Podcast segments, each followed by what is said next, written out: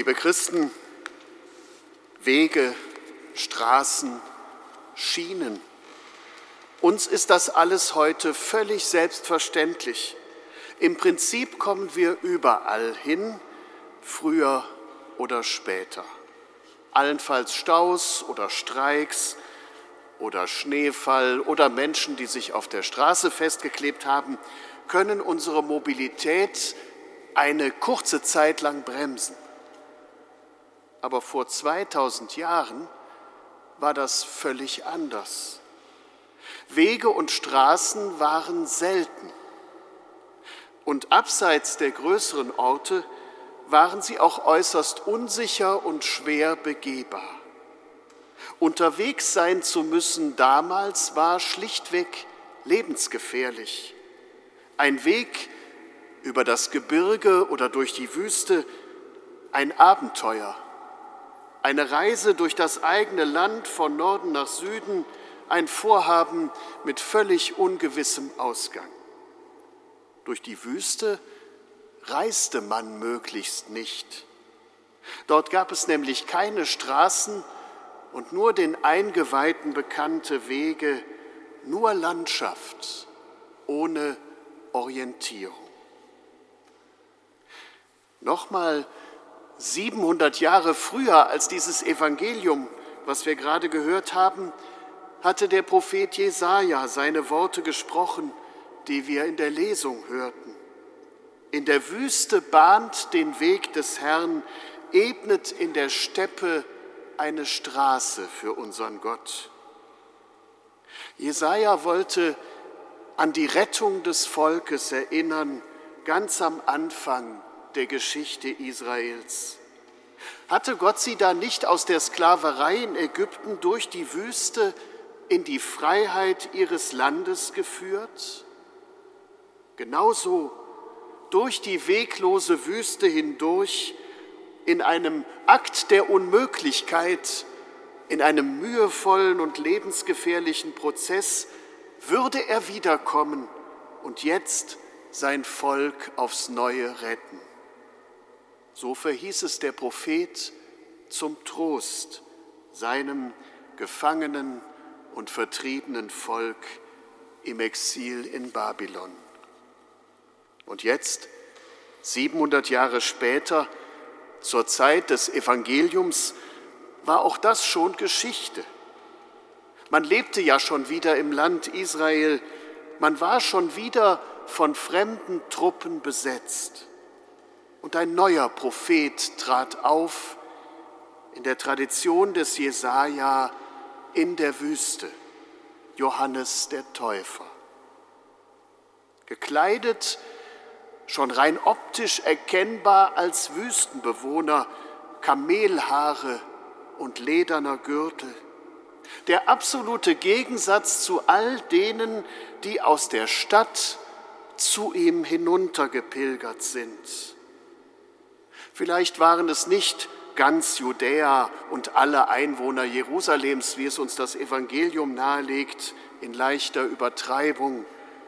Schließlich war der Weg zu ihm hinunter kein Sonntagsausflug. Aber man weiß, dass er Menschen aus allen Schichten und allen, wie soll man sagen, kulturellen Eigenschaften der Gesellschaft in großer Zahl anlockte. Man musste ihn einfach gesehen und gehört haben. Manche, die ihm zuhörten, wurden sogar ein bisschen nachdenklich. Denn Umkehr nahm dieser Mann ganz wörtlich. Nicht nur mental ein bisschen über die eigenen Fehlerchen weinen und Besserung geloben, so wie am Neujahrstag, sondern als ein wirklicher Ortswechsel zurück in die Wüste, zurück in jene Zeit, als Gott selber noch sein Volk angeführt hat und ihm das Gesetz durch Mose gegeben hatte. Seine Kleidung, sein Auftreten, seine Art, sich zu ernähren. Johannes war ein Mensch, der ganz von der Wüste gezeichnet war. Er wurde wieder zu einem Jäger und Sammler. Er blieb reduziert auf das unbedingte Minimum des Überlebens. Ein Mensch aus einer fremden Zeit, ganz anders, fremd und schroff. Und Umkehr bedeutete für ihn weg von Jerusalem, weg von der Stadt, weg vom Tempel, weg von der Sesshaftigkeit und all ihrer Kultur. War nicht aller Abfall vom Gesetz erst durch diese Sesshaftigkeit des Volkes überhaupt erst entstanden? Johannes wollte Reinigung von Grund auf. Deswegen reichte ihm nicht das Reinigungswasser der Tempelriten. Es musste der Jordan sein, der natürliche Fluss in der Wildnis. Johannes war die fleischgewordene Mahnung zur Umkehr an eine, wie er dachte, verlorene Menschheit, der letzte in der Reihe der großen Propheten. Und seine Botschaft war so ernst, wie sie nur sein konnte. Der Evangelist Markus schildert diese Gestalt des Täufers direkt zu Beginn seines Evangeliums. Er möchte zeigen, aus welcher Geisteswelt heraus Jesus kommt, aus welcher Haltung er spricht.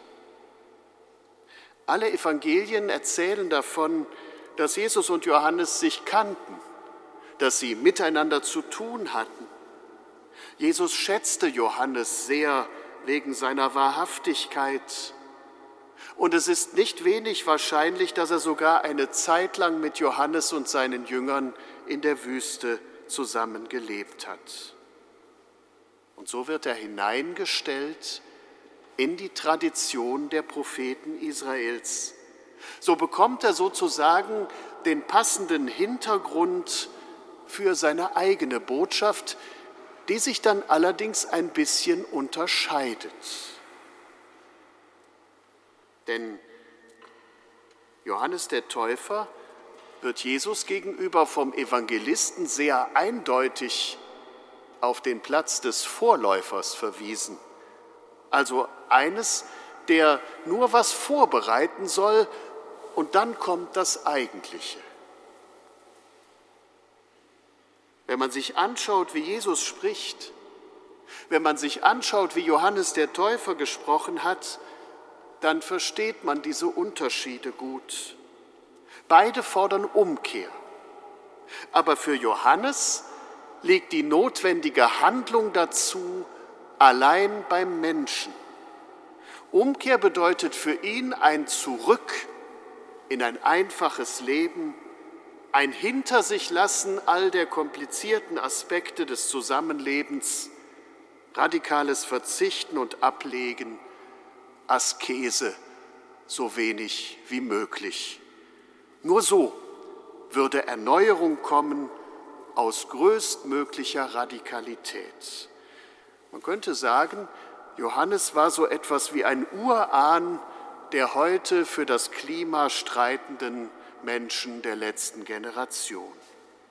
Denn das kommt Menschen immer wieder einmal in den Sinn, das Unüberschaubare, das Komplexe einfach hinter sich zu lassen zurückzugehen in ein vermeintlich einfacheres Leben, in eine Zeit, wo alles noch in Ordnung war, sich mit aller Gewalt zusammennehmen und dann, dann muss es doch besser werden.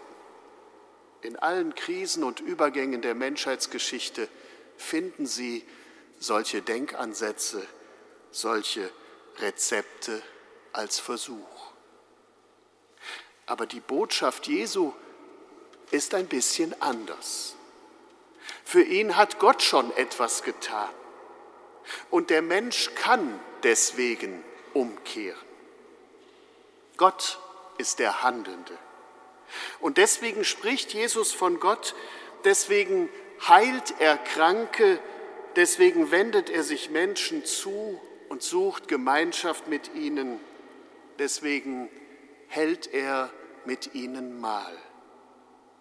Der Mensch erfährt das Handeln Gottes an sich selbst. Er spürt es.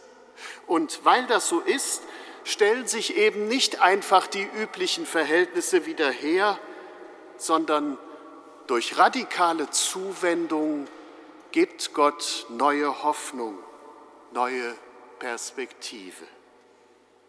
Für Johannes den Täufer muss das ein bisschen gewirkt haben wie ein Holzweg, wie eine falsche Abzweigung. Radikale Zuwendung, Bewegung Gottes auf den Menschen zu, das war in völligem Kontrast zu seinen Vorstellungen. Und doch, dieser Holzweg des Zimmermannssohnes Jesus begann mit dem Holz der Krippe und führte an das Holz des Kreuzes. Ein Weg, der keine Täler und keine Hügel mehr als Hindernisse anerkennt. Ein Weg, der nicht krumm, sondern gerade ist. Aber nicht, weil der Mensch so wäre, sondern weil Gott so auf den Menschen zukommt. Völlig gerade, völlig eindeutig. Und am Ende ein Weg der behutsamen Sorge Gottes um seine Menschen, wie ein Hirt sich um seine Tiere kümmert, ein Weg der Sorge um uns.